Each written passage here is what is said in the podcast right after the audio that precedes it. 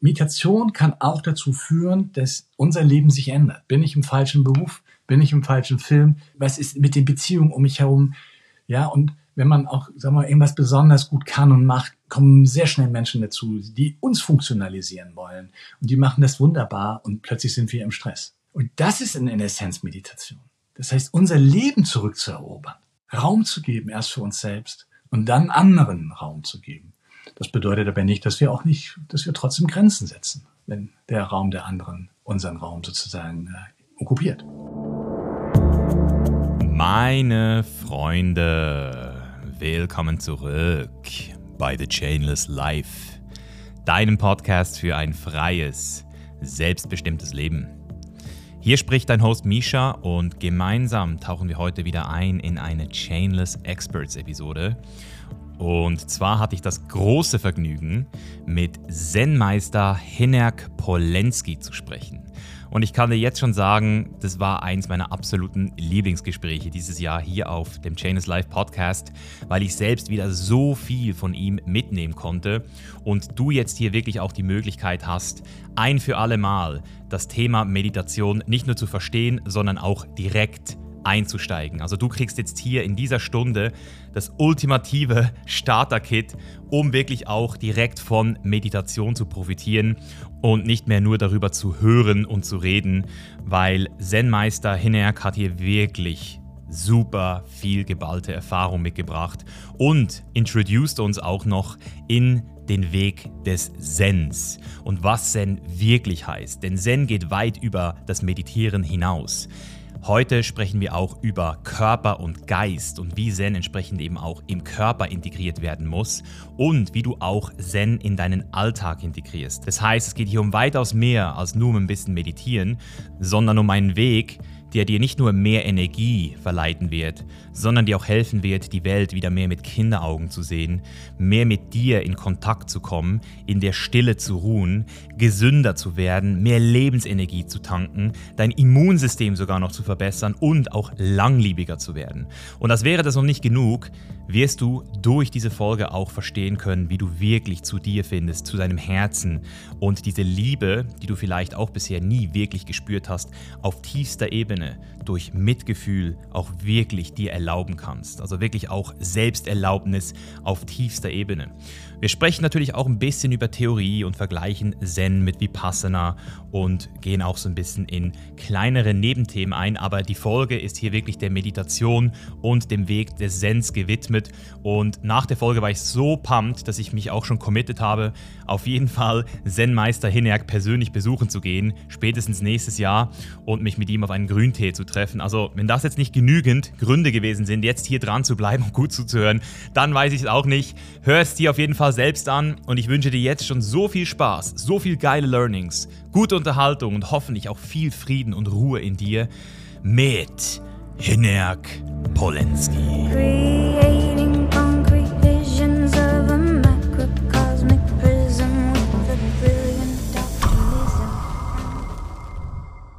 Und damit würde ich sagen, starten wir auch offiziell jetzt hier ins, ins Gespräch hinein. Ich freue mich mega, auch jetzt schon die Energy im Vorgespräch.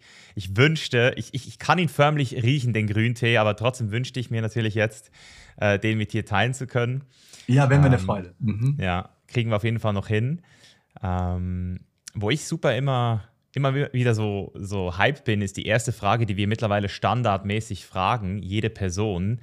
Äh, und ich glaube, bei dir könnte die Antwort auch super spannend sein. Und zwar, Hinak, äh, wer bist du? Für die Leute, die noch nie von dir gehört haben. ich bin der ich bin. In diesem Moment. Große Freude. Die Stille in uns ist die Weite und Offenheit, um alles wahrzunehmen. Dich wahrzunehmen, alles umherum. Und in dem Maße wir nach vorne gehen mit uns, ich bin der und der und ich mache das und das, in dem Maße höre ich immer weniger und nehme immer weniger wahr. Aber das Wunderbare am Leben ist ja, dass wir wahrnehmen, dass das Leben ein Geschenk ist und dass wir mittendrin sitzen. Und wenn wir das erkennen, dann können wir, dann sprudeln wir vor Freude über. Auch wenn die Sachen manchmal schwierig sind.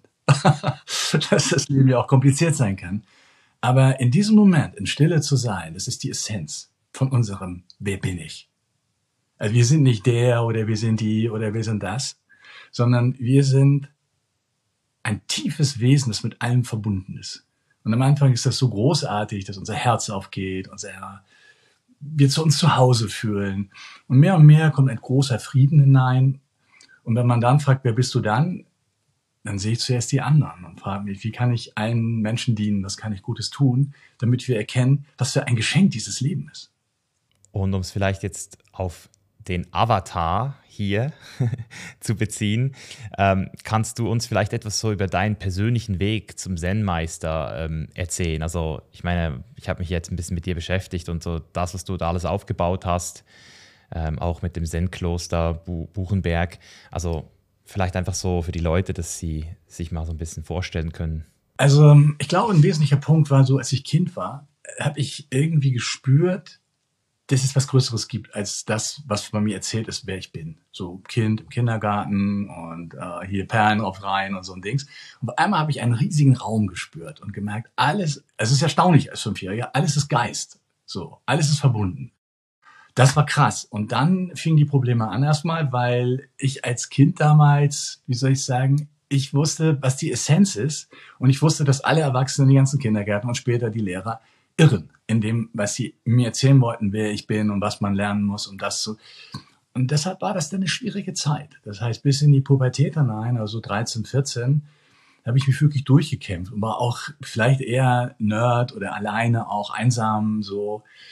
Und dann habe ich mit 14, 15 mitbekommen, es gibt Menschen, die meditieren. Es gibt Meister, die sagen, alles ist reiner Geist. Auf einmal habe ich das gelesen, habe Bücher gelesen darüber, Filme geguckt und habe dann so mit 17 angefangen zu meditieren. Und genau diese Erfahrung, dass wir verbunden sind mit allem. Und verbunden sein heißt frei von Angst, frei von Leid, Freude. Aber das, das sind Worte, die ich jetzt äh, sage, sondern wir müssen selber, können wir äh, das erfahren. Und so habe ich angefangen zu meditieren. 17, 18 zuerst Yoga, also Patanya Yoga, also sehr Meditations-Yoga, schätze ich heute noch sehr. Großes, großer Weg und Zen.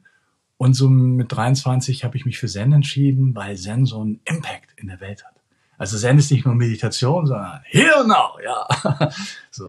Mein alter Lehrer, der ist 100, 103 Jahre alt geworden, Oisaran Roshi. Und ähm, der sagt so, Zen ist Action. Zen ist Handeln, aus, aus einer inneren Kraft in Freude zu handeln, angemessen zu handeln. Und das äh, hat mich dann beeindruckt und dann bin ich den Zen weitergegangen in den 80er Jahren ein bisschen alleine, sehr stark mit Sport, also ich war Profisportler, so bis Ende der 80er Jahre. Und dann habe ich den ersten japanischen Meister, bin nach Japan und habe meinen Meister getroffen, Kusan und den alten auch. Und seitdem bin ich bei ihm. Und Stück für Stück habe ich natürlich dieses unglaublich schöne Kloster in Japan gesehen. So, weißt du, wie, wie so ein Shaolin-Film. Und ich dachte, das muss ich hier nach Deutschland bringen. Und als ich dann Lehrbefugnis hatte, so ähm, Ende der 90er Jahre, dann habe ich versucht, diesen Traum umzusetzen, einen Ort für Menschen zu, zu öffnen, die sehr sensibel sind, die, sagen wir mal, etwas anderes spüren als, als den normalen äh, Daily äh, 9-to-5-Lebensstil äh, und Sinn. Und das ist mir dann auch gelungen, so. Also mit vielen Freunden zusammen. Und ähm, das Großartige ist natürlich, mein alter Meister 103 ist jetzt verstorben, aber der Junge, also sein Schüler, ist mein Hauptlehrer sozusagen, der ist noch relativ jung, der ist erst 76 und das ist unter seinen Meistern relativ, äh, der lebt noch lange, also und ja, es ist eine große knackig. Freude. Ja, also so ist der Traum wahr geworden und heute leben hier 20 Menschen, sehr, sehr jung, so zwischen 19 und 31 sind hier und äh, Körper-Geist-Training ist so die Essenz. Wir haben also auch ein Gym hier, äh, also richtiges Gym. Geil. Ich versuche so die, die Ideen, äh, die, die Grundlagen des japanischen Zen, die schon sehr feudalistisch und sehr alt sind, auf den westliche eher Leichtigkeit, so lebensbejahende Ebene zu übertragen. Und habe meinen Lehrer, der auch ein bisschen das kontrolliert, so sind wir eigentlich zu zweit hier einen, also einen europäischen Zen-Weg aufzubauen. Mega nice. Das, das, das klingt wahnsinnig spannend, das auch wirklich so mit dieser Vision, das in Europa richtig zu etablieren. Und du bist ja dann damit eben auch wieder jetzt ein Zen-Meister, der auch wieder Leute anzieht, die vielleicht wie du damals als Fünfjährige sich erkannt haben, als das sensible Wesen, das da irgendwie schon so ein bisschen mehr spürt. Was, was mich noch so interessieren würde, ich weiß nicht, ob das, wie du das beschreiben würdest, aber ich habe die Erfahrung gemacht, dass bisher alle Lehrer, die in mein Leben gekommen sind, dass ich das sehr schnell gesehen und gespürt habe, das wird mein Lehrer, auch wenn ich sie noch nicht mal wirklich mit ihnen gesprochen habe. War das bei dir damals auch so, dass du wusstest so, dass da eine Verbindung ist? Ja, ich habe Kussan äh, das erste Mal schon in Deutschland gesehen und da war eine Resonanz. Es, es hat mich angezogen. Das Wesentliche an einem Lehrer ist Vertrauen. Also muss sich wohlfühlen. Ähm, das heißt aber nicht, dass der nicht streng sein kann. Also der Alte war wirklich streng. Das ist so, man, ich dachte 1640 so ungefähr, so Samurai-Style. Und mein jüngerer Lehrer, der ist sehr, sehr, sehr herzoffen. Und das ist auch für die heutige Zeit sehr wichtig. Also Gott sei Dank leben wir ja nicht in Zuständen wie im 16. Jahrhundert in Japan. Und das ist schon eine Liebe, die mich mit ihm verbindet. So. Du hast jetzt das Wort Resonanz benutzt und das finde ich auch ein super wichtiger äh, Schlüssel, dass eine Resonanz besteht. Aber gleichzeitig konnte ich auch bei meinen Lehrern auch überall eine leichte Polarität feststellen. Also so ein bisschen auch irgendwo eine Art Trigger, so im Sinne von, mm, was ist da noch? Das, äh, das, das, das, das gefällt mir jetzt gerade vielleicht noch nicht so. Hattest du auch das Gefühl, dass du in deiner Entwicklung auch immer wieder so durch über selbst so deine eigenen Glaubenssätze und Hürden springen musstest äh, mit deinen Lehrern? ich kann dir mal eine Geschichte erzählen. Ähm, ich war 2006 noch mal im Kloster im Hokuji in Japan. November Training, das heißt äh, keine Fenster, die haben nur Papierwände. Das heißt, du sitzt da morgens um 3.30 Uhr, wachst du auf bei drei Grad. Und es ist schon ein hartes Training. Also acht Stunden nur Meditation, acht Stunden sehr, sehr intensive körperliche Arbeit. Und ich habe so ein bisschen meinen Lehrer angeguckt, so als Anker, und er hat zurückgeguckt, ich bin nicht dein Freund, du bist alleine. So geh deinen eigenen Weg. Japanisches Zen ist ein permanentes an die Grenze bringen. Zuerst körperlich, also die tun die Knie weh, du schläfst nur drei Stunden, du bist übermüdet, es ist eisig kalt, Beispiele. Und dann kommt das Ego natürlich mit tausenden Gefühlen und Sachen.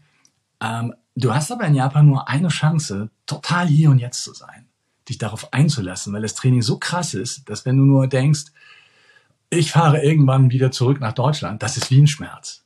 Also dieser Monat, also ein Monat Session in Japan fühlt sich an als wie zehn Jahre. Weil jeder Tag so voll ist, so intensiv, nur dieser Moment, und dann auf einmal merkt man, dass diese immerwährenden Gefühle abfallen und man in einer, sagen wir mal, sehr herausfordernden Situation ist, wo es dann kalt ist, das Knie tut weh, ich bin überlastet und bin müde, aber ich bin nur hier. Und dann kommt von hinten so ein ganz leichtes Lächeln. Das heißt, die Bewährung der in der Meditation gewonnenen Erfahrung unter krassen Bedingungen, das ist Zen. Und deshalb funktioniert Zen eben auch in krassen Situationen, in die man in unserem Leben ja auch immer mal wieder kommt, was auch immer wir als krass bezeichnen. Und Meditation ist sehr wichtig, dass es nicht nur in den Sonnenstunden funktioniert, sondern uns durch ganze Leben trägt, egal was uns begegnet. Und das würde mich jetzt auch super interessieren in Bezug auf dich und dein Leben, wie es sich jetzt gerade anfühlt. Also ich habe dich jetzt innerhalb von ein paar Sekunden gesehen und wusste schon, wow, du hast eine Energie, da ist eine Aura. Ähm, und trotzdem habe ich auch manchmal so das Gefühl, dass ähm, von außen für viele Leute es sehr schwer zu glauben ist, dass man durch jahrelange Praxis an so einen Frieden kommt, so einen inneren Frieden. Deswegen würde es mich interessieren, wie man sich dieses Leben als Zen-Meister vorstellen kann. Also hast du wirklich keine Angst, keine Furcht, ist da kein, sind da keine Aversion mehr da oder gibt es auch bei dir Tage, an denen du mit dem falschen Fuß aufwächst oder wo du merkst, dich nervt etwas? Also gibt es überhaupt noch Sachen, die dich nerven? Kannst du getriggert werden? Ja, na klar kann ich getriggert werden. Es ist einfach nur eine Frage, wie groß der Trigger ist. Das heißt, sagen wir, vor 20, 30 Jahren war der Trigger vielleicht so, äh, sagen wir, äh, so klein und das ging und heute muss der Trigger eben so sein, dass es schon äh, einschlägt. Nehmen wir mal das Thema Angst, also Furcht. Ich sag mal was Seltsames. Ich liebe meine Angst, weil sie etwas ist, wenn ich sie spüre, wo ich merke, es hat einen Grund. Und, und sie ist, ähm, die hat mich häufig schon aus sehr schwierigen, also vor sehr schwierigen Situationen gerettet. Ich glaube, der wichtige Punkt der Unterscheidung, und ich glaube, es ist auch ein Irrtum, wenn wir über einen langen spirituellen Weg gehen, ist, dass alle Gefühle weg sind. Die Gefühle, die nicht mehr da sind, sind die, die in mir stattfinden, ohne dass im Äußeren ein Gegenüber ist. weil sie jetzt beispielsweise die Fenster hier im Teehaus offen sind und es kommen zwei Wildschweine, dann ist es sehr schlau, Furcht zu haben, weil ich habe keine Chance gegen diese Wildschweine. Und, und das führt dazu, dass ich die Fenster schließe oder ganz kurz äh, sagen, Micha, wir, wir gehen lieber nach oben. Aber das andere ist, dass ich denke, was passiert in der Zukunft und wie sieht es wirtschaftlich aus und wo steht Deutschland in drei Jahren? Und wir brauchen Extrapolation. Sicher. Aber wir müssen das nicht mit Emotionen verbinden, wie Hass, Gier und Angst. Deshalb gibt es eine natürliche Angst, die, die ist wichtig. Es gibt auch eine natürliche Gier. Wenn ich abends bis abends nichts gegessen habe, wird mein Körper gierig fragen, was gibt es zu essen? und es gibt eine unnatürliche Energie. Man ist reich, man hat alles, man ist so in der Fülle und denkt darüber nach, wie man sein Geld verdoppelt. Und dabei wird das Leben halbiert. Immer wieder. Das heißt, die natürlichen Gefühle, das natürliche Hiersein als Mensch, darin zurückzukehren. Und dann stelle ich fest, ja, manchmal habe ich Angst vor irgendetwas und denke darüber nach und sinne und spüre, ist das relevant? Muss ich was tun? So. Und wenn man sehr tief und lange meditiert, fällt auch dieses Nachdenken weg. Und dann ist da nur ein Impuls, eine Beunruhigung und Sorge und dann agiere ich sofort. Also angemessen zu handeln. Das ist der Schlüssel des Zen. Ich habe jetzt auch gerade vor ein paar Tagen ein Video über Angst aufgezeichnet und versuche den Leuten auch immer zu erklären, dass Angst so ein bisschen der Kompass für dein verstecktes Potenzial ist. Also je mehr du in deine Angst hineinlehnen kannst, desto mehr siehst du entsprechend auch noch, wo etwas ist, was dich beflügeln könnte, wo, wo Chancen sind und wo dann entsprechend auch aus der Angst ein gesunder Respekt entstehen kann, wenn du dich dieser Angst erstmal gestellt hast. Und gleichzeitig ähm, habe ich mich aber dann auch gefragt, auf, die, auf dieser existenziellen Ebene, ob es überhaupt möglich ist und überhaupt äh, erstrebenswert sein sollte, eben, dass, dass gar keine Angst mehr im System ist. Weil solange wir als Ego, als Zellbündel, als kontrahiertes Zellbündel hier auf diesem, auf diesem Planeten sind, muss ja dieses, also will ja dieser Organismus auch überleben. Also gibt es ja eigentlich diese Illusion von einem angstfreien Leben. Das ist ja es ist surreal, oder? Also es geht eigentlich nicht. Ja, das Unangemessene fällt ab. Wenn wir mal Angst nehmen als ein dominierendes äh, Gefühl in uns selber, dann stellen wir fest, dass wir diese Angst gar nicht haben vor dem Leben oder vor einer Situation, sondern ich nehme mal ein Beispiel, dass jemand äh, immer wieder von seinem Vater gehört hat, äh, nur wer leistet, wird geliebt. Und man kann nicht immer leisten. Und da entsteht eine Angst, letztlich nicht zu genügen. Das ist ganz subtil. Und vielleicht ist dieses Kind dann 36 und ist einer ganz fein, immerwährenden Angst in allen Varianten nicht zu genügen. Und das ist unangemessen. Aber der Körper selber, wenn jetzt durch Meditation diese Angst sich auflöst, ich erkenne das, und da hast du recht, da ist ein Potenzial, nämlich, das bin ich gar nicht, diese Angst. Und dann öffnet sich viel Energie, aber unser limbisches System hier hinten wenn jetzt irgendjemand hier durch die, also das Wildschwein kommt plötzlich hier und bricht durch die Scheibe, dann werde ich einen Schrock kriegen und es wird Adrenalin hochknallen und dann weiß man aber beim Zen-Meister nicht, was passiert. Entweder fängt er an zu schreien und läuft das Wildschwein zu oder er umarmt es und küsst das Wildschwein, weil es plötzlich ganz lieb ist oder man läuft plötzlich panisch, äh, also der Körper geht in eine, eine Fluchtreflex ähm, und bringt sich in Sicherheit. Das ist ja eine unmittelbare Situation die, umso klarer man ist, also mehr man im Jetzt ist, umso mehr kann ich angemessen handeln. Und meistens wird es so sein bei solchen Tieren im Wald, die wohnen ja dicht am Wald, dass man den Tieren mit Liebe begegnet und äh, die Situation gar keine Angst erfordert. Das ist dann angemessen. Ich, ich, liebe das Wort angemessen, weil das ist wirklich das, was am Ende des Tages ja auch ähm, konstruktiv und im besten Fall sogar kreativ dann auch wird. Also im Sinne von, dadurch hat man ja dann auch wieder diesen Raum, den man für sich selbst hält und aus diesem Raum dann auch wieder sagt, so jetzt, jetzt kann ich wieder, ähm, auf, auf Englisch sagt man respond instead of react oder so ein bisschen das. Ja. Ähm, wenn ich dir jetzt so zuhöre, macht das alles total Sinn. Und ich war ähm, Ende letzten Jahres, Anfang dieses Jahres zum ersten Mal in einem zehntägigen Vipassana und bin seither und bin seither noch viel mehr überzeugt von Meditation. Also ich war schon seit 2017 auf dem Weg, on and off, habe dann aber durch die letzten zwei Jahre wirklich auch zum, zum Meditieren gefunden, also als die tägliche Praxis. Und jetzt mache ich es dreimal pro Tag. Und, und es, es ist einfach so ein, ein wichtiger Bestandteil meines Lebens geworden. Und trotzdem würde ich sagen, dass die meisten Leute, die jetzt hier zuhören, also tausende von Leuten, die jetzt hier zuhören, das alles auch schon mal gehört haben und wissen, dass es wichtig ist und trotzdem sind wir mal ehrlich, wie viele Leute sitzen wirklich einmal pro Tag, zweimal pro Tag, vielleicht sogar dreimal pro Tag hin und geben sich diese Zeit? Und, und mich würde einfach interessieren, wenn du jetzt zu diesen Leuten jetzt sprechen könntest und innerhalb von wenigen Sekunden oder vielleicht ein, zwei Minuten so einen Elevator-Pitch machen könntest. Also welche positiven Auswirkungen hat die Meditation in der heutigen schnelllebigen Welt auf das allgemeine Wohlbefinden, die geistige Gesundheit und das tägliche Leben? In erster Linie, ähm, dass wir mehr Power haben. Also als Anfänger erlebt man, dass man zuerst merkt, dass man mehr Kraft und Energie hat, dass man mehr fokussieren kann. Damit kann man mehr grenzsetzend sagen, nein, das ist nicht mein Weg, nein, das möchte ich nicht. Also das ist das Erste. Am Anfang des Weges weiß man nicht, was man will, aber man weiß, was man nicht will. Das entsteht am Beginn. Aus dieser Kraft, verbunden mit dem Körper, entsteht dann eine innere Freude, eine innere Helligkeit, eine innere eher, ähm, ja, man entdeckt die Welt wie mit Kinderaugen und entdeckt Menschen, die man vorher nicht gesehen hat, die eher leise Töne haben und durchschaut Menschen, die laute Töne haben, als gar nicht zu einem gehörig, weil die etwas wollen von einem, was man ihnen nicht geben kann.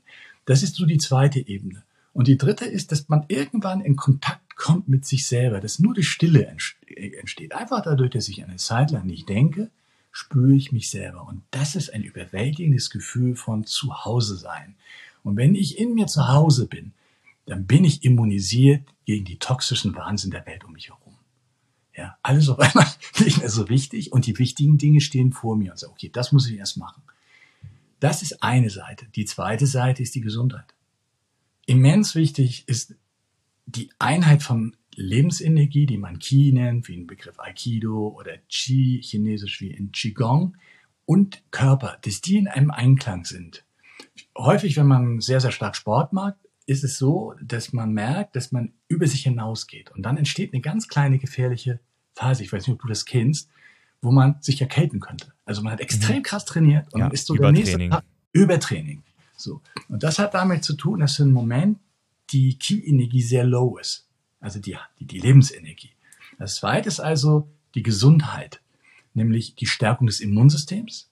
Und deshalb in Japan zumindestens leben die Menschen, äh, also Zen-Meister werden in der Regel über 100.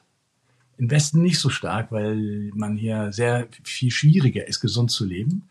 Aber die japanische Linie, der Oisadan 103 und der Lehrer meines Lehrers im Qigong ist 106. Der Abt des Eichi-Klosters hat mit 106 noch eine Fernsehserie gemacht, also eine Fernsehsendung. Ähm, das hat damit zu tun, also es hat auch mit grünem Tee zu tun, aber es hat ich habe auch meinen Lehrer gefragt, warum leben wir alle so lange? Also warum ist er sagte, das ist durch die Meditationstechnik, diese Lebensenergie mit dem Körper zu verbinden. Da gibt es eine Technik, wo man im Bauchbeckenraum unter dem Bauchnabel die Energie sammelt und ein großes Kraftpotenzial erzeugt, was erstmal im täglichen Leben mehr Energie bedeutet. Aber auf die Länge ist es auch mehr Gesundheit. Das heißt, all diese kleineren Geschichten, also auch diese Corona-Zeit, geht man dann etwas sanfter durch. Das ist so der zweite große Aspekt. Und der wichtigste Aspekt, der dritte, ist unser Herz. Ja. Wir sind so gefangen in uns selber und es gibt nur uns und da gibt es irgendwie Menschen, die laufen da rum und Tiere und alles mögliche. Und das ist alles nicht wahr. Dieses Herz ist verbunden mit allen Herzen. Wir sind alle verbunden. Mit Pflanzen, mit Tieren, mit all diesen Dingen. Und das ist ein, ein Zustand von, ich kann das nicht anders bezeichnen als Liebe. In mir verbunden mit allem. Und das ist so großartig. Und wir fangen die Welt an anders zu sehen. Wir brauchen nicht mehr so viel Hass. Wir müssen nicht so extrem reagieren. Jemand schießt ein, äh, hätte fast gesagt, scheißt einen vom Koffer. Also irgendjemand geht uns an. Aber wir müssen nicht ein Double Up machen. Sondern wir können in der Stille mit Mitgefühl gucken und sagen, was ist, was, wie reagiere ich? So. Ich sage, tut mir leid, hier ist eine Grenze. Oder ich nehme ihn einfach in den Arm. Ich hatte mal Zeit lang eine Konfliktsituation mit einem jüngeren Mann, der sehr, sehr aggressiv war. Und ich hatte spontan die verrückte Idee, ihn in den Arm zu nehmen. Und es hat geklappt, er hat geweint. Also, das Leben wird liebenswerter, heller schöner. So kann man das sagen. Es klingt natürlich sehr oberflächlich erstmal. Man muss es erfahren. Aber unser Herz, wenn das aufleuchtet, dann erkennen wir, dass das Leben auch Sinn macht. Wir erkennen, warum wir hier sind. Und das ist nicht in diesen Mühlen drin zu sein. Das, was du jetzt gerade alles gesagt hast, das resoniert sehr stark mit mir. Ähm, und um es jetzt vielleicht nochmal zusammenzufassen, wir haben jetzt hier super viele Claims. Wir haben jetzt hier mehr Energie, du siehst die Welt wieder aus Kinderaugen, du kommst in ja. Kontakt mit dir und deiner Stille, du bist bei dir zu Hause, Gesundheit, mehr Lebensenergie, Immunsystem-Boost, Langlebigkeit. Also bis dorthin würde der Misha vor zehn Jahren sagen, will ich, will ich, will ich. Und jetzt bist du aber zu dem Teil gekommen am Schluss, Herz, Liebe, Mitgefühl.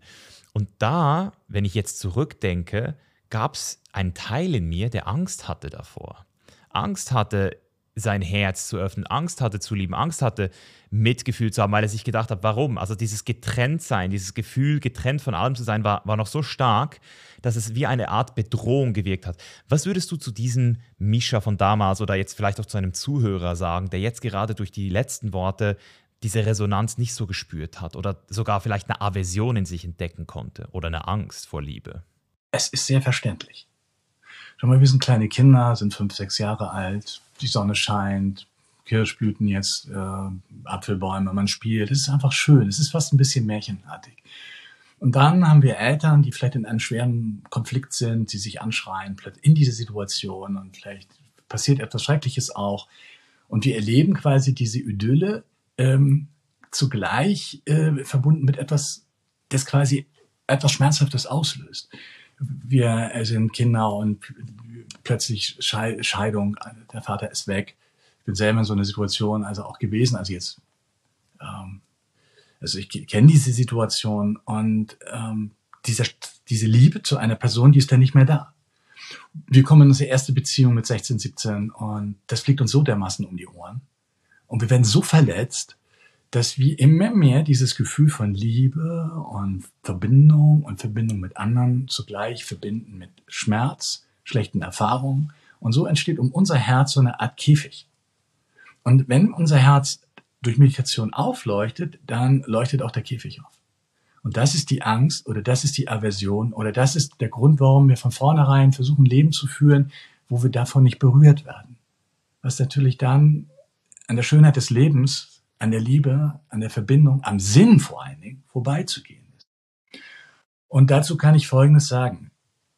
Meditation löst dieses Stück für Stück auf, wenn man die richtigen Techniken hat. Also wenn man sagt, okay, ich, ich sehne mich nach Einheit, Verbindung, Sinn und Liebe und Verbindung zu allem, aber ich spüre einen Schmerz, ich spüre eine Angst. Dann gibt es zwei Wege. Der große Weg zu 96 Prozent ist, ich gucke mir diese Angst in der Meditation mit Hilfe einer Technik an. Die gibt es bei uns zum Beispiel. Amoghasiddhi, Buddha-Meditation ist das oder Körper-Geist-Meditation. Und wenn ich in der Lage bin, dieses Gefühl als von Angst auszuhalten, dann kann ich mit Meditation das auflösen. Merke ich aber, dass diese Angst so doll ist oder der Schmerz so stark ist, dass ich das nicht aushalte, dann ist es sehr wichtig, den Meditationsweg um eine Psychotherapie zu ergänzen, dann wird es sich wahrscheinlich entweder um eine Traumatisierung oder eine dissoziierte Traumatisierung halten, also dass ich vielleicht in meiner Kindheit etwas sehr, sehr Schreckliches erlebt habe oder über eine lange Zeit, das nicht aushaltbar war. Man muss aber wissen, dass heute die Psychotherapie wie zum Beispiel Somatic Experience oder NAM in der Lage sind, solche Dinge innerhalb von einem Jahr aufzulösen. Das ist die gute Botschaft. Also spüre ich, kann ich das, was in mir an Negativen ist, aushalten kann ich sie benutzen und in der Meditation transformieren und erlebe in der Meditation eine, in einer 20-Minuten-Runde schon, dass eine Angst plötzlich eine mutfurchtlose handelnde Kraft wird oder eine unruhige, gierige, nie äh, sich selbst findenden Mangel plötzlich zu einer tiefen inneren Fülle. So, das ist, glaube ich, eine wichtige Regel. Du hast jetzt was sehr Spannendes in den Raum gebracht, und zwar Psychotherapie. Ähm, als ich äh, bei dem Vipassana war von Grenka, hatte ich den Eindruck, dass äh, er diese Vipassana-Technik so ein bisschen als das alles heilende, the cure for everything verkauft hat. Also ich, ich fand es sehr überzeugend und ich muss sagen, ich, ich habe es auch verstanden, so mit den Samkaras, die man da immer wieder so wie auflöst und weglasert, also diese Konditionierungen sozusagen. Aber am Ende habe ich mich dann halt auch gefragt, weil ich, ich bin auch traumatisiert, würde ich sagen.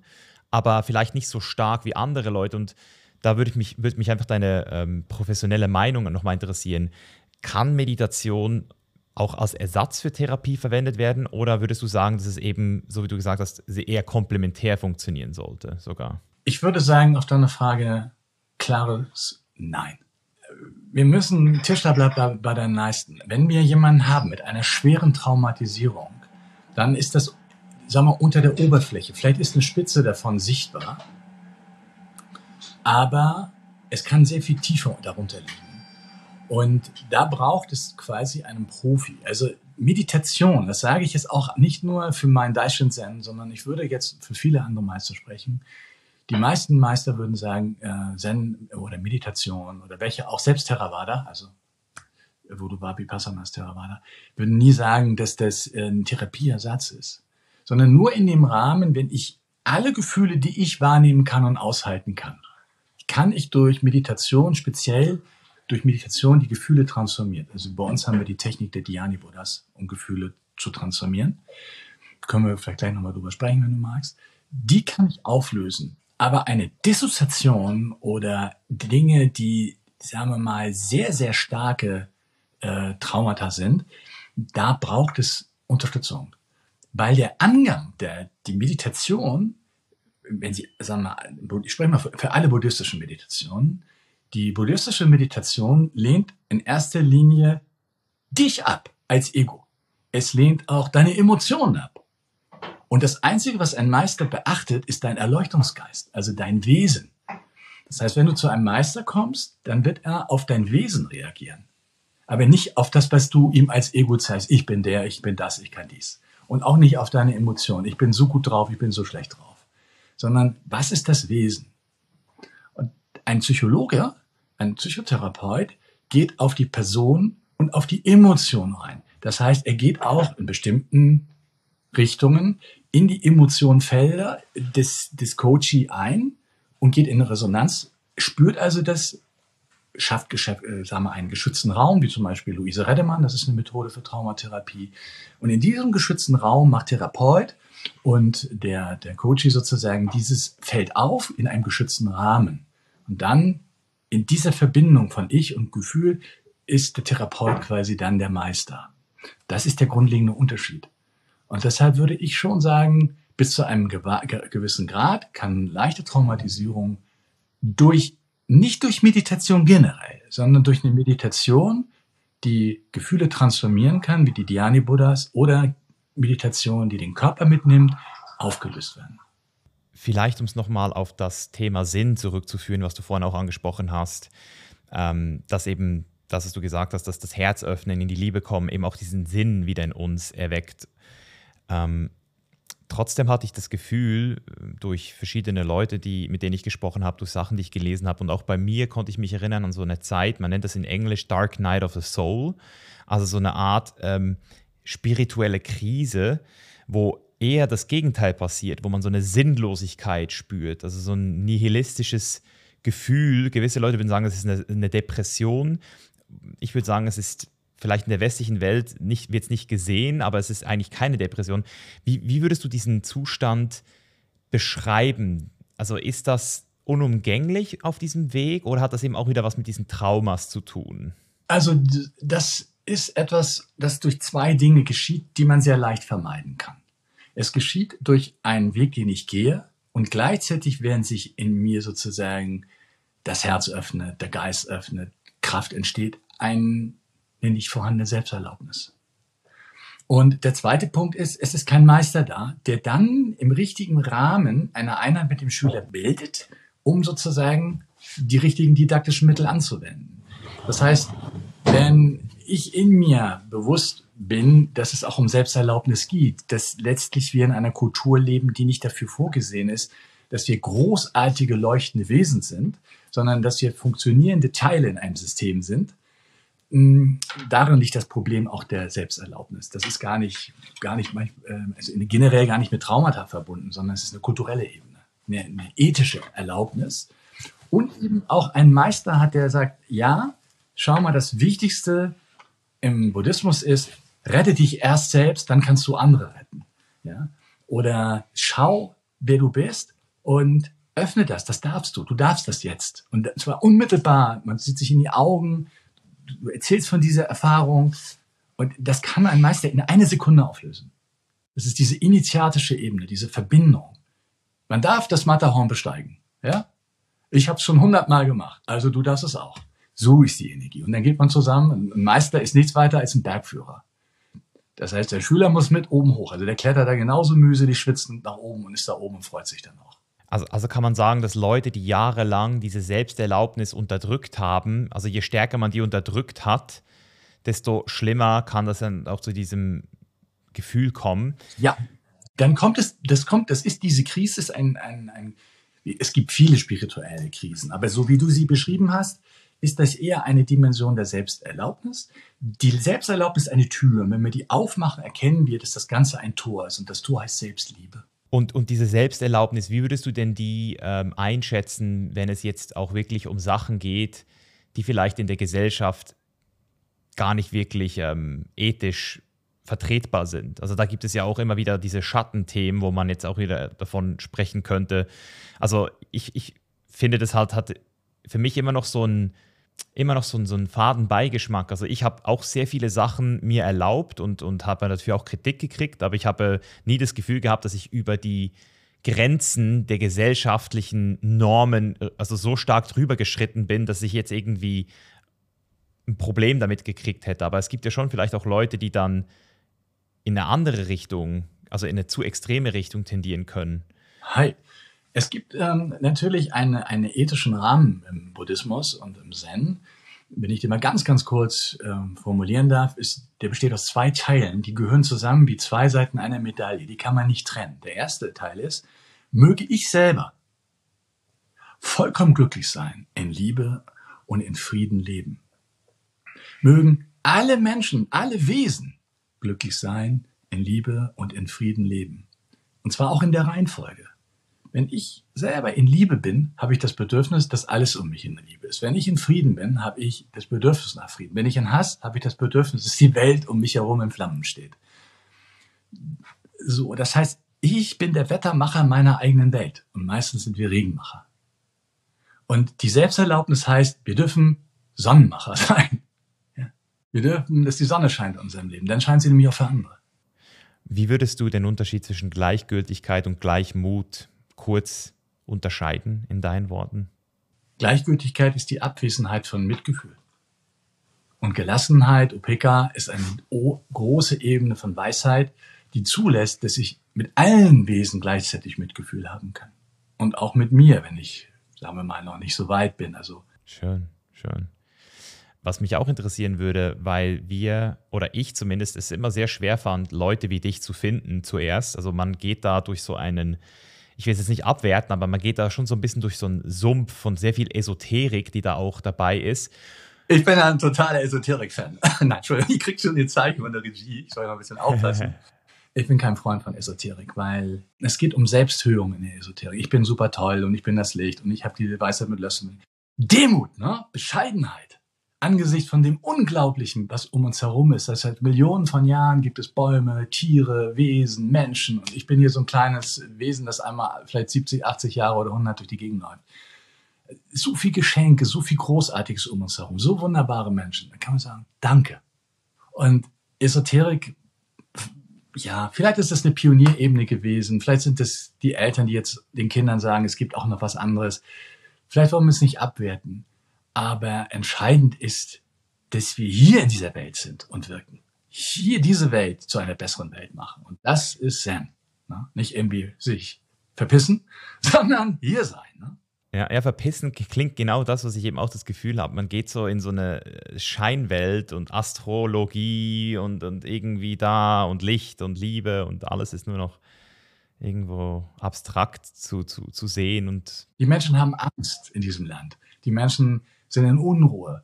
Und das bedeutet, dass wir unglaublich viel tun können und dienen können. Und das ist letztlich der Weg. Das bringt mich natürlich jetzt wieder zu der, der Frage zurück für die Zuhörer hier jetzt, die wir jetzt hoffentlich spätestens jetzt nach knapp 40 Minuten dazu gebracht haben, die jetzt sagen, okay, ich glaube euch jetzt, ich will jetzt heute anfangen zu meditieren. So. Ja. Äh, ich brauche ich brauch dafür keine esoterischen Bücher lesen, ich muss dafür nicht das Licht äh, zuerst anerkennen in mir. Ich, ich, kann auch hier in dieser Welt, in dieser Ebene hier ganz normal weiterleben. Ähm, wie kann jeder ganz einfach anfangen? Also was würdest du jetzt einem absoluten Beginner raten, der noch nie richtig meditiert hat? Also erstmal können wir selber noch ein bisschen meditieren hier gleich, wenn du Lust hast. Und das zweite ist, ich habe einen kostenlosen Kursus gemacht, der heißt Innere Unruhe auflösen. Das sind so fünf Teile, es ist so ein, so ein totales Mini-Basic, wo man mal eine Idee bekommen kann. Ich denke, man einfach anzufangen und vielleicht sich aber vorher zu orientieren. So. Wir können, wenn wir jetzt meditieren würden, würde ich sagen, gibt ein paar Regeln, versuch gerade zu sitzen, versuch dich nicht anzulehnen. Du musst jetzt nicht gleich im Lotussitz auf dem Boden sitzen oder im Cäsar, sondern einfach gucken, sitze ich gerade, warum? Wegen der Energie.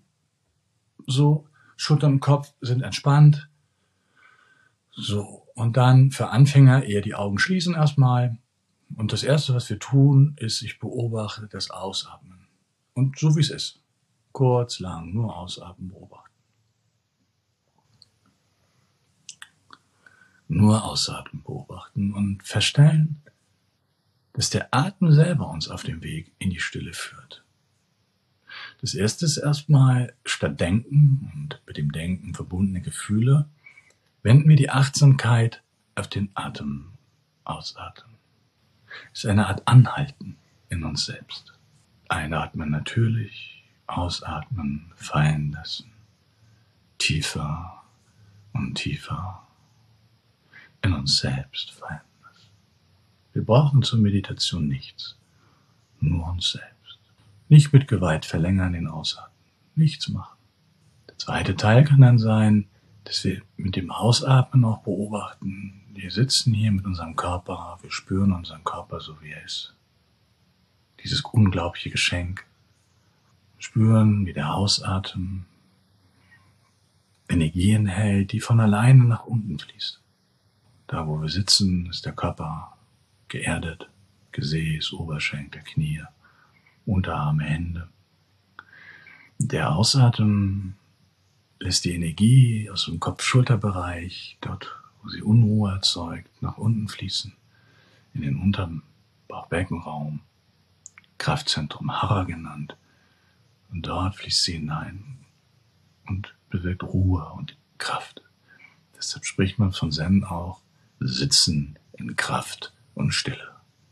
Und wenn wir das eine Weile tun, kann es sein, dass es in uns heller wird, freudvoller, liebevoller, ruhiger. Freude ist am Ende der Motor für Meditation und nicht Disziplin. Was mich jetzt gerade hier nochmal so interessieren würde, weil jetzt haben wir ja gerade etwas sehr Spezifisches gemacht, was aus dem Zen kommt. Wir haben vorhin über Vipassana gesprochen und mit was ich jetzt gerade wieder erneut rumspiele, ich habe es lange nicht verstanden und gar nicht erst gecheckt und deswegen auch nie wirklich ernst genommen, aber jetzt habe ich mich wieder so mit diesem non-dualen Meditation beschäftigen, also wo du nicht etwas beobachtest, also keine Subjekt-Objekt-Teilung ähm, mehr hast. Ah ja, ja, ja, du meinst gegenstandslose Meditation. Ja, Wunderbar. genau. Geil, das, Verzeihung, aber das ist, die, das ist die schönste Form von Meditation. Ja, also das machst du auch. Ähm, das Zen hat eine klassische Form, Soto Zen, die heißt Shinkantas außer Zen. Das heißt, kein Objekt außer reine Wachheit. Pur, klar, im Moment. Absolut kraftvoll. Und es gibt sehr viele Formen von gegenstandsloser Meditation, die nur so eine Tendenz haben. Also eine reine Metta-Meditation ohne Objekt ist auch eigentlich eine gegenstandslose Meditation. Und äh, non-dualistische Meditation heißt im Japanischen Zen Mushin. Also leerer Geist, empty mind.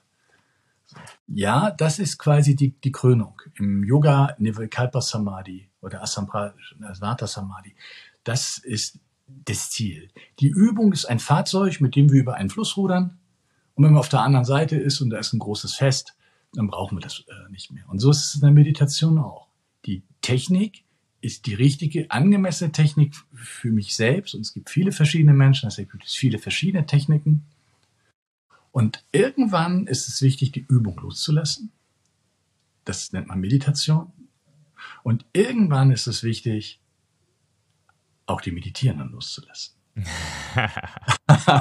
und das, dann entstehen diese wunderbaren Geschichten, von denen die Meister schreiben. Glückseligkeit und tiefes Zuhause sein. Ja, das Loslassen, Loslassen. Die Idee von irgendetwas. Ähm, ich, ich habe noch eine zweite technische Frage, ähm, weil ich dich jetzt gerade hier vor mir habe. Nehme ich das jetzt einfach mal so äh, ein paar Minuten in Kauf, dass ich hier ganz, ganz egoistisch eine Frage stelle. Und Hi. zwar in meiner eigenen äh, Anapana-Meditation, also wo ich wirklich nur auf meinen Atem achte, fällt mir auf, und das ist mir auch vorhin wieder kurz aufgefallen, dass ich vor allem beim Ausatmen, und das ist nicht, es ist tagesformabhängig, aber ich habe das Gefühl manchmal, dass wenn ich ausatme, dass das so wie so ein ich kriege nicht genug Luftgefühl entsteht. So ein, ein irgendwie, dass, dass da irgendwie so wie so eine Art Attention Disconnect jedes Mal entsteht, wenn ich aus, komplett ausgeatmet habe und irgendwie nicht so wieder so ganz normal in den Einatmungsreflex komme. Hast, hast du eine Ahnung, was das sein könnte? Das ist äh, in der westlichen Zivilisation sehr verbreitet, besonders bei Sportlern. Wie du weißt, habe ich ja sehr viele krasse Sportler hier auch, Olymponiken, die das hier auch nutzen. Meinetwegen Malaika Mihambo, so, ähm, die auch Ende des Monats wieder hier ist. Und, aber die hat dieses Thema nicht. Aber es gibt viele Sportler, die das Thema haben. Und da gibt es spezielle Übungen auch wiederum, zum Beispiel im japanischen Zen Mu. Das heißt, durch einen lauten Chanten, also einen, einen Ton, der aber im, im Körper ruht, also nicht im Geist, so wie Om, das ist eine geistige Übung, sondern ein, mit einer starken Resonanz in die Körperlichkeit hinein, ähm, die Technik ist auch so, dass man dann bis zu 60 Sekunden diesen Ton macht, also richtig lange ausatmen lernt. Ähm, dadurch verbinde ich Energie und Körper. Das heißt, bei uns ist es Menschen, wir haben keine Wahrnehmung von unserem Körper und wir haben auch wenig Wahrnehmung von Energie. Und beide sind sehr stark getrennt, weil unser Geist, unser Ego beansprucht unsere Lebensenergie in erster Linie für Denken, emotionale Verstrickungen. Und deshalb sind wir häufig erschöpft am Tag, obwohl wir wenig gemacht haben, weil wir lauter Sachen hier bearbeiten. Und aus dem Kopf-Schulter-Bereich rauszukommen, runter in das Zentrum der Energie. Es gibt im japanischen Zen ein Kraft-Energiezentrum, das ist unter dem Bauchnabel. Das heißt auf Japanisch Hara oder in Chinesisch Tantian. Die Körperkraftzentrum, dort verbindet sich der Körper wieder natürlich mit der Energie. Freie Energie wird sozusagen gebunden in der Körperebene. Erster Schritt Gesundheit, zweiter Aspekt der Willensstärke wird dadurch äh, gestärkt und es entsteht auch eine große Ruhe. Und das, was du beschreibst, das sind Blockaden, also energetische Blockaden, die auf der Herzebene liegen können. Das heißt, ich atme aus, dabei kommt es zu in ihren Absenken der Energie und da gibt es quasi durch unsere Zivilisation geschaffene Irritationen, die man aber in zwei, drei Tagen intensiven Trainings auflösen kann. Wow, du machst mich neugierig. du bist herzlich eingeladen. ja, ja, das, das nehme ich mich jetzt echt. Also da bin ich echt dabei. Also das würde mich interessieren. Diese Mut-Training ist ein sehr, sehr Samurai-artiges Training. Also speziell auch verbunden, äh, viel trainiert, sagen wir mal, mit, mit äh, Bushido-Techniken verbindet sich das. Also wo man Schwertkunst oder Bogenschießen dann aus der Meditation über Mu lernt, dann über eine Bewegung zu verbinden. Das haben wir ja im Vorgespräch auch kurz besprochen. Das fand ich super interessant, äh, diese Unterteilung im Zen, dass es eben nicht nur die Meditation ist, sondern wie du jetzt auch gerade gesagt hast, auch diese Körper-Geist-Ebene noch beinhaltet. Vielleicht magst du uns da noch ein bisschen mehr erzählen ähm, und eben dann auch diesen Zen im Alltag, wie du ihn vorhin bezeichnet hast. Ich finde das super spannend. Es ist sehr häufig, ähm, dass Menschen mich fragen, wie komme ich in eine nachhaltige Meditation, die auch in meinem Alltag wirkt. Und das Großartige ist, es haben noch niemals so viele Menschen auf diesem Planeten meditiert als zu dieser Zeit. Das sind Millionen Menschen allein in Deutschland. Die, die Statistik gibt zwischen 16 bis 20 Prozent der Menschen meditieren, was in den Medialen eben überhaupt keine Resonanz findet. Die sind häufig denken, sie fühlen sich auch noch sehr alleine. Und diese Form von Meditation ist eher eine geistige Meditation. Ich beobachte, wie du schon sagtest, non-dualistische Ebene. Ich versuche sozusagen irgendeine Technik anzuwenden. Aber es ist immer mein Ego, mein Geist, der diese Technik benutzt. Es funktioniert, ich komme in eine Stille. Es tut mir gut und es tut auch den, über den Tag hinweg gut. Das ist aber nicht genug. Zen, die drei klassischen Pfeiler des Zen sind Zazen, Do und Nishino Zen. Das heißt, Zazen, das bedeutet die Meditation besten am Morgen. Diese Meditation hat die Aufgabe, eine innere Erfahrung zu generieren von Stille, von Kraft, von Herz, von Klarheit. Und jetzt geht es in dem Do darum, das ist eine Form von Meditation, die nicht nur bewegt ist, sondern auch mit Power verbunden ist, die folgende Regeln hat. Die Bewegung ist einfach, die Bewegung ist wiederholbar, sie ist in der Lage, die Meditationserfahrung sozusagen mit aufzunehmen und schwitzen, also körperliche Belastung.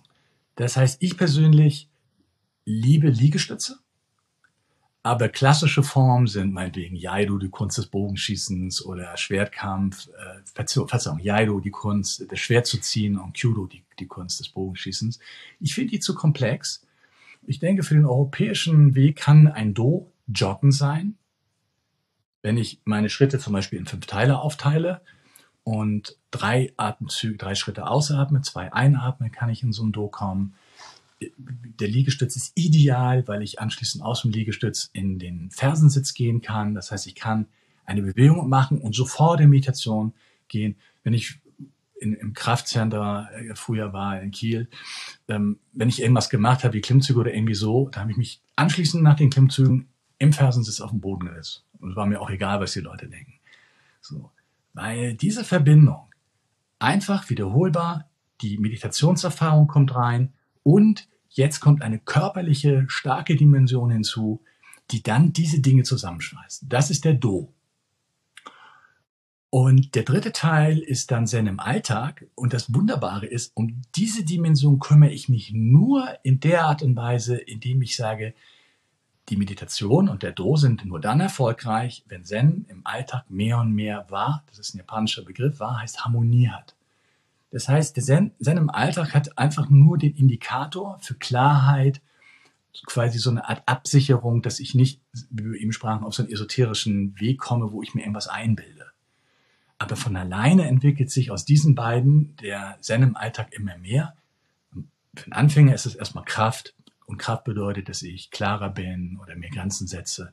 Später ist es mehr Verbindung und Einheit, dass ich erlaube, mitten in einer schwierigen Situation voller Mitgefühl und Liebe zu sein und so weiter.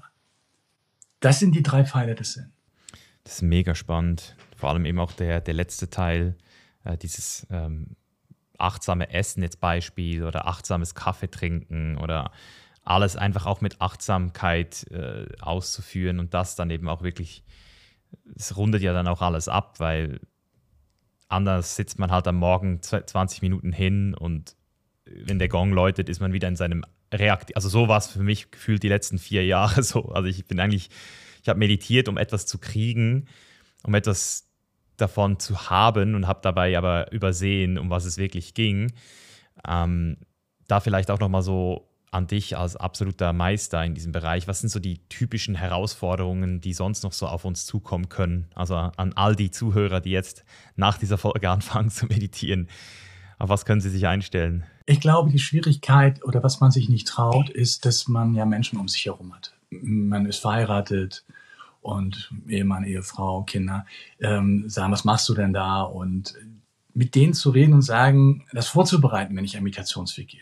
Also Beispiel, der Partner sagt, in letzter Zeit bist du ein bisschen aufbrausend. Dann kann man sagen, ja, ich werde jetzt einen Meditationsweg gehen. Das ist morgens und ich brauche morgens eine halbe Stunde Zeit. Wo glaubst du, passt das? Und ich brauche aber auch morgens noch mal eine Viertelstunde Zeit für Körper, Geist. Ähm, und dann wird man sagen, ja, bevor die Kinder aufstehen oder bevor wir aus dem Haus, danach, wenn wir aus dem Haus sind. Das heißt, die Menschen um uns herum haben für sowas Verständnis. Man muss es nur ansprechen und für sich auch einen Zeitraum und auch einen Ort finden, wo ich meditieren kann. Das heißt, ich sollte mir einen Platz äh, aussuchen, wo ich meditieren kann, dass ich nicht morgens total verschlafen mit meiner Sitzmatte durch den Raum eier und da, wo ich gestern gesessen habe, ist jetzt die Lego-Eisenbahn. So, sondern ein fester Platz, der lädt mich ein. Die Menschen um mich herum sind im D'accord. Kinder sind nie ein Hindernis. Kinder, man meditiert ein halbes Jahr und die Kinder interessieren sich, setzen sich dazu, Haustiere genauso. Alles setzt sich dazu in Harmonie. Eigentlich ist es häufig der Partner und den müssen wir nur erzählen, dass es darum geht, dass ich auch mehr Harmonie mit dir möchte. Und ganz offen sagen, wenn Meditation nicht dazu führt, dass wir mehr in Harmonie sind, Ähm, es kann natürlich auch dazu führen, äh, dass man erkennt, man ist mit den falschen Menschen zusammen. Das ja. Ja. Zu. da muss man, aber im grundsätzlich sollte haben äh, mehr Meditation auch mehr Harmonie in meinem Leben bedeuten. Also in meinem alltäglichen Leben. Wenn ich an die Käsetheke gehe und ich gucke, oh, was ist das für eine Frau, oder sagen, sie anlächle, ihr ein Lächeln schenke. Und die lächeln immer zurück, die Menschen, wenn man lächelt. Ja. Ich denke auch, dass das, also super schön gesagt, dieses Thema Kontext, Umfeld, wie, wie geht man am Abend ins Bett? Also ist es schon so wie vorbereitet? Hat man schon so einen Ort? Ist der Partner gebrieft? Weil eben, es gibt ja sicher auch Leute, die denken vielleicht so, boah, was denken denn andere von mir, wenn ich jetzt hier in der Mittagspause noch kurz meditiere oder so. Ähm, es ist aber vorbei. Zu, zu viele, viele mittlerweile. Ja. ja wo, wo, ich noch so eine Trap sehe, auf Deutsch Falle, ähm, die ich früher, glaube ich, auch sogar ab und zu noch hatte, ist dieses Thema Erwartungsmanagement, also Erwartungen im Allgemeinen an Meditation. Ähm, Gibt es da, gibt's da bei dir irgendeine Regel, dass du sagst, das ist keine Meditation gewesen oder das war eine schlechte Meditation? Also wo liegt der Unterschied zwischen einer guten und einer schlechten Session? Was müsste man nach einer Session fühlen? Ähm, hast du da irgendwelche Tipps? Ja. ja. Ja, eine schlechte Meditation ist die, wo ich sage, es war eine schlechte oder eine gute Meditation. es ist einfach den Raum, den uns das Leben gibt, zu öffnen. Ich bin hier, du bist hier, aber wir sind nicht hier und die Umgebung ist nicht hier. Das ist der Voraussetzung, wie die Menschen sind. Und jetzt öffne ich einen kleinen Raum nur für mich und sage, wow, so. Und ob das klappt oder nicht klappt und ob sich das tief anfühlt, ob das eine Herzöffnung ist, jetzt will ich Kraft üben und finde das nicht gut und ich finde die Kraft nicht und komme nicht dazu und merke gar nicht, dass von hinten sich mein Herz öffnet. Meditation ist ein, ein riesiges Abenteuer. Ganz kurz nur in eigener Sache. Hat dir diese Folge bis hierher gut gefallen? Dann bewerte jetzt den Chainless Life Podcast in deiner App mit einer 5-Sterne-Bewertung und abonniere uns, damit du ganz bestimmt keine Folge mehr verpassen wirst. Weiter geht's. Und gerade umso tiefer die spirituelle Erfahrung ist, umso mehr ist es notwendig, sie loszulassen, weil die nächste völlig anders ist. Denn der niedrige Bewusstseinszustand kann nicht sehen, wie der höhere ist. Darauf direkt noch eine Folgefrage. Ähm, und zwar, ich sehe immer wieder diese Meditation im Internet und auch von, von Leuten, da steht zum Beispiel so, sofort Stress abbauen mit dieser Meditation. Ähm, und das ist ja auch schon wieder so ein Ziel im Sinne von, wenn ich jetzt meditiere, dann baue ich Stress ab. Und, und meine Frage ist, wäre es vielleicht nicht schlauer oder im Allgemeinen so diesen Stress auch schon wieder als Widerstand gegen das Jetzt zu sehen? Ähm, und wenn er ja schon da ist, einfach diesen, diesen Widerstand eher anzunehmen und zu sagen so, hey, lerne ich, also lerne ich jetzt in der Meditation Stress abzubauen oder Stress da sein zu lassen und dadurch wird er abgebaut. Also Weißt du, was ich meine? Ich weiß, was du meinst. Es ist natürlich so, dass jetzt auch hier auf meinem YouTube-Kanal auch manchmal solche Titel haben. Muss man ja heutzutage. Äh, genau. Äh, irgendeine KI gibt uns das vor. Ähm, der Punkt ist ja der, dass äh, gerade Stress ist ein gutes Beispiel. Es geht in der Meditation nicht darum, Stress abzubauen und Resilienz zu haben wir sind ja nicht in einem System der Unterwerfung, wo wir als arme Wesen die ganze Zeit Prügel kriegen und lernen jetzt äh, Zen, damit wir das aushalten. Sondern es geht darum, angemessen zu leben. Und wenn ich in einer Situation bin, die immer, immer wieder Stress bedeutet, dann geht es erstmal darum zu erkennen, wer bin ich, was ist da in meinem Leben falsch, worum geht's eigentlich? Bin ich auf dem, und das heißt, Meditation kann auch dazu führen, dass unser Leben sich ändert. Bin ich im falschen Beruf? Bin ich im falschen Film? was ist mit den Beziehungen um mich herum. Ja, und wenn man auch, sagen wir, irgendwas besonders gut kann und macht, kommen sehr schnell Menschen dazu, die uns funktionalisieren wollen. Und die machen das wunderbar und plötzlich sind wir im Stress. Und zu fragen, ist das äußerer Stress oder ist es, ähm, ist es äußerer Stress oder ist das ein inneres Programm oder bin ich Perfektionist? Äußere Unruhe bedeutet, dass ich sage, okay, das sind äußere Faktoren. Da muss ich ein paar wegnehmen. Das ist zwar super toll alles, aber es geht nicht. Innere Unruhe ist, es gibt in mir irgendjemand, der die ganze Zeit rumnörgelt. Und dann muss ich mir das Programm angucken. Und Perfektionismus ist eben zu sagen, es reicht nie aus. Auch das ist eine Art Programm. Und das ist in Essenz Meditation. Das heißt, unser Leben zurückzuerobern. Raum zu geben, erst für uns selbst und dann anderen Raum zu geben. Das bedeutet aber nicht, dass wir auch nicht, dass wir trotzdem Grenzen setzen. Wenn der Raum der anderen unseren Raum sozusagen äh, okkupiert. Mega, mega wertvoll wieder. Also ich habe gerade wieder so viel rausgezogen. Alleine die Unterscheidung von den inneren Programmen und den äußeren, das ist auch wieder sehr schön auf den Punkt gebracht. Wie startest du denn in den Tag? Also was ist deine ganz persönliche Mo Morgenroutine? So, wie kann man sich das vorstellen? Ich wache morgens auf und liege im Bett. Und in dem Moment, wie ich aufwache, erkenne ich meinen Mental State. Das heißt, Träume beeinflussen, Programme beeinflussen. Das heißt, ich bin im Liegen schon in einem Zustand der sogenannten Dhyani-Buddhas. Das sind fünf Buddhas, die Gefühle transformieren. Wenn ich also morgens aufwache und stelle fest, ich bin in einem Modus von extrem starker Spannung und ich weiß noch nicht mal warum, gehe ich in diese Dhyani-Buddha-Meditation. Das ist ein Mantra, das dazu gebaut ist, Spannung in uns in Klarheit und tiefen Frieden umzuwandeln. Und dann stehe ich direkt auf und versuche möglichst schnell aus dem Bett auf die Sitzmatte zu kommen, weil wir werden jeden Morgen neu geboren. Jeden Morgen determiniert sich unser Leben neu. So wie man aufsteht, so ist der Tag. Also falscher Fuß aufgestanden und solche Dinge. Also ich vermeide, mit dem falschen Fuß aufzustehen. Dann sitze ich, meine erste Meditation ist dann äh, zu meditieren und dann setze ich jetzt diese Meditation, in diesem Beispiel haben wir Akshobhya, Spannung auflösen, ähm, gewählt und setze die in einer aufrechten Haltung fort. Das heißt, dann entsteht quasi dann diese Dimension der Klarheit und Erdung. Danach die üblichen Dinge. Es gibt auch einen Kaffee, erstmal klein, duschen und all diese Dinge. Und danach beginnt mein, äh, mein Stretching. Das heißt, äh, man sollte ab einem gewissen Alter, kippt irgendwann, ist äh, Stretching wichtiger als Krafttraining. So. So bei mir ist Stretching eins und Krafttraining ist zwei. Und äh, das bedeutet, nach dem Stretching bereite ich Tee vor und dann kommt die wichtigste Meditation. Vor dem Tee, die nenne ich Teewassermeditation, das Wasser kocht noch, setze ich mich hin und gehe in eine gegenstandslose Meditation, wie du sie beschrieben hast. Also kein Objekt, kein Dualismus. Das ist eigentlich die schönste und freudvollste. Danach gibt es dann einen guten Tee und danach mache ich dann einen Einsatz Chintai. Chintai ist Körper-Geist-Training, das ist wie Qigong, nur eben ein bisschen anstrengender. Also eher, eher wie eine Kampfkunstkata, eher so, japanische Form. Und danach gibt es noch eine kleine Meditation, die den Rahmen so ein bisschen abschließt. Meistens ist es eine Kraft, Kraftart, also nochmal so sich zu erden und dann steht der Tag offen. Das heißt, ich habe schon ein bisschen Programm morgens und deshalb ähm, bin ich auch selten vor zehn ansprechbar. you own your own morning, das ist doch das Wichtigste. Der gehört dir. Ja. Genau. Finde ich sehr schön. Ist bei mir genauso. Mich, mich erreicht man sogar nicht mal vor zwölf in der Regel.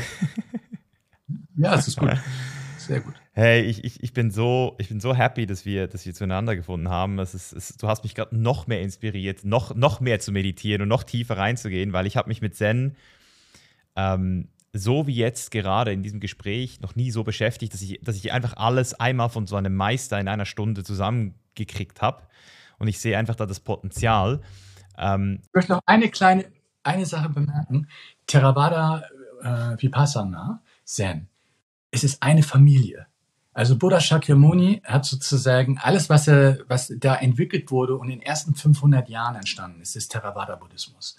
Und dort gibt es grundlegende Dinge, die für alle Linien des Buddhismus gilt. Also eigentlich sind es nicht verschiedene Dinge, sondern es ist eine Entwicklung. Und später dann, nach 500 Jahren, hat sich Mahayana-Buddhismus entwickelt, neue Techniken. Und in China ist das Ganze bodenständig geworden und Zen entstand oder andere Richtungen. Und dann nach 1000 Jahren entstand tibetischer Buddhismus. Das sind alles Weiterentwicklungen, die dann in spezialisierteren Fällen wirken können. Aber in der Summe ist es alles eine Familie. Ja, das merke ich auch immer mehr. Ähm, das ist einfach auch dieser Geist am Ende des Tages immer wieder, es ist immer wieder die gleiche Qualität, auf die alles zurückführt. Und das ist schön, das auch immer mehr zu merken, dass sich der Kreis auch hier schließt. Und du hast es vorhin auch so schön gesagt, das ist halt wirklich so, jeder hat halt vielleicht auch so andere Programme, andere Bedürfnisse, andere Kondi Konditionierungen. Das ist am Ende die Technik, die dich als Brücke dort rüberbringt, aber am Ende geht es um etwas anderes als, als die Technik selbst. Und das, das finde ich super schön, ja. Die Technik ist das Schiff, was dich über den Fluss bringt. Und auf der anderen Flussseite ist es dann der Weg, dein eigener. Genau, also meine Abschlussfrage, ähm, und du, vielleicht, vielleicht hast du den Bezug gar nicht, aber ich gehe davon aus, dass du ihn kennst. Und zwar einer meiner größten so Inspirationen äh, der auch immer über Zen gesprochen hat, dem ich immer sehr äh, aufmerksam zugehört habe, ähm, war Alan Watts. Also das war so einer meiner absoluten. Und mich würde einfach interessieren, weil ich eben auch natürlich sein kontroverses Leben ähm, betrachtet habe und auch das super spannend fand, würde es mich einfach interessieren, wie du was, du, was hast du für eine Meinung so von dem, was du so gesehen hast? Was war das für so ein Mensch? Also ich bin ja sozusagen die zweite Generation. Es gibt so diese großen Pioniere, da gehört Alan Watts zu und Philipp Kaplow und in Deutschland ähm, Williges Jäger oder Thich Nhat Hanh. Das sind alles äh, Wesen, die ich extrem verehre. Warum? Weil sie etwas Besonderes gemacht haben im Gegensatz zu anderen Meistern in der Zeit. Andere Meister in der gleichen Zeit, letztes Jahrhundert, zweite Hälfte die haben einfach nichts verändert. Aber es hat ganz viele Meister gegeben, Williges Jäger, Titch Nathan nochmal im deutschen Raum, Alan Watts und äh, viele, viele andere, die haben versucht, in ihrer Tradition den Weg, den Raum für den Westen zu öffnen, Experimente zu machen. Und natürlich kann man das kontrovers diskutieren. Auch ich werde noch kontrovers diskutiert, weil ich an einigen Stellen nicht konservativ bin oder zu modern oder so. Aber das ist die Aufgabe und dann schießt man auch hier und da mal übers Ziel hinaus. Ann Watts ist schon eine Granate. Vor allen Dingen, ich finde, dass er eine unglaublich tiefe und zugleich niederschwellige Art und Weise hat zu sprechen. Und ähm, klar, es gibt natürlich Giganten wie Krishnamurti zum Beispiel, so der über alles erhaben ist und dem man keinen Haar in der Suppe findet. Aber ich finde, dass auch jemand wie Alan Watts einfach in, in die Felder, in moderne Felder hineingeht ist. Und somit ist er ein verehrungswürdiger Pionier. Ne? Ja, finde ich geil, finde ich geil. Ja, ich, ich finde ihn einfach auch eben so mit seinem Humor und eben auch da, genau weil, weil man eben Haare in der Suppe gefunden hat, finde ich ihn eben auch ein gutes Beispiel, um eben auch wieder dieses New Age, dieses alles ist perfekt und alles muss immer ähm, irgendwie Licht und Liebe sein, dass eben auch am Ende immer noch ein Mensch da ist halt und, und das finde ich halt auch super, super schön. Ähm, die letzte Frage, das ähm, ist eine spannende Frage, ich bin gespannt, wie du sie beantworten wirst. Und zwar, was ist eine Wahrheit, die du für dich als wahr und wichtig und richtig erachtest, bei dem dir auch heute noch die wenigsten Menschen zustimmen würden? Wenn wir als Menschheit die Kurve kriegen wollen, mit dem Wahnsinn, der uns umgibt, ich will ihn gar nicht benennen, dann gibt es aus meiner Meinung einen einzigen Weg. Das heißt, im Einzelnen, aber auch kollektiv ein großes Bewusstsein zu entwickeln und im Idealfall dieses Bewusstsein auch vernetzt, verbunden zu haben. Das ist der Weg aus, aus den vielen Krisen oder der großen Krise unserer Zivilisation. Hi. Finde ich mega schön, ja. Echt, echt, echt wichtiger, als man denkt, oder? Man denkt, man redet immer davon, so, ja, ist nicht alles so schlimm, aber ich glaube, wir, wir sehen es nicht ernst genug manchmal. So habe ich auch das Gefühl. Der Wahnsinn ist schon, ist schon sehr, sehr omnipräsent geworden. Finde ich auch, ja. ja deswegen ähm, auch hier nochmal, umso schöner, dass es so Leute wie dich gibt. Ähm, ich bin nicht sehr lange in Europa dieses Jahr. Ich weiß nicht, ich weiß nicht ob ich es dieses Jahr schaffe, aber spätestens nächstes Jahr werde ich mich bei dir 100% melden. Äh, und, ähm, du bist herzlich eingeladen und wir können gerne mal so ein Körper-Geist-Training machen. Ich glaube, das wird dir sehr Hatte ich richtig machen. Bock drauf. Also vielen Dank für deinen Einsatz, dass du hier warst und auch für deinen kostenlosen Meditationskurs, den wir natürlich auch in die Show Notes verlinken werden. Also an alle Zuhörer, die jetzt noch da sind. Leute, komm, let's go, let's do it. vielen Dank. Hey, bevor du jetzt zurück in deinen Alltag verschwindest, tu mir bitte einen Gefallen und schenke mir 30 Sekunden deiner wertvollen Zeit.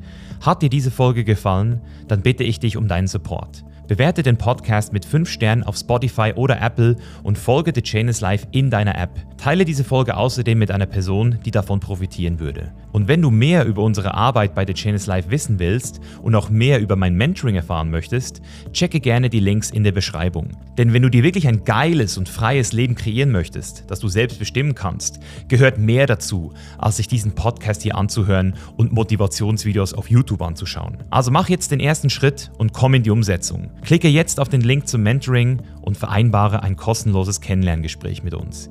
Bis nächste Woche, dein Mischa. Peace out.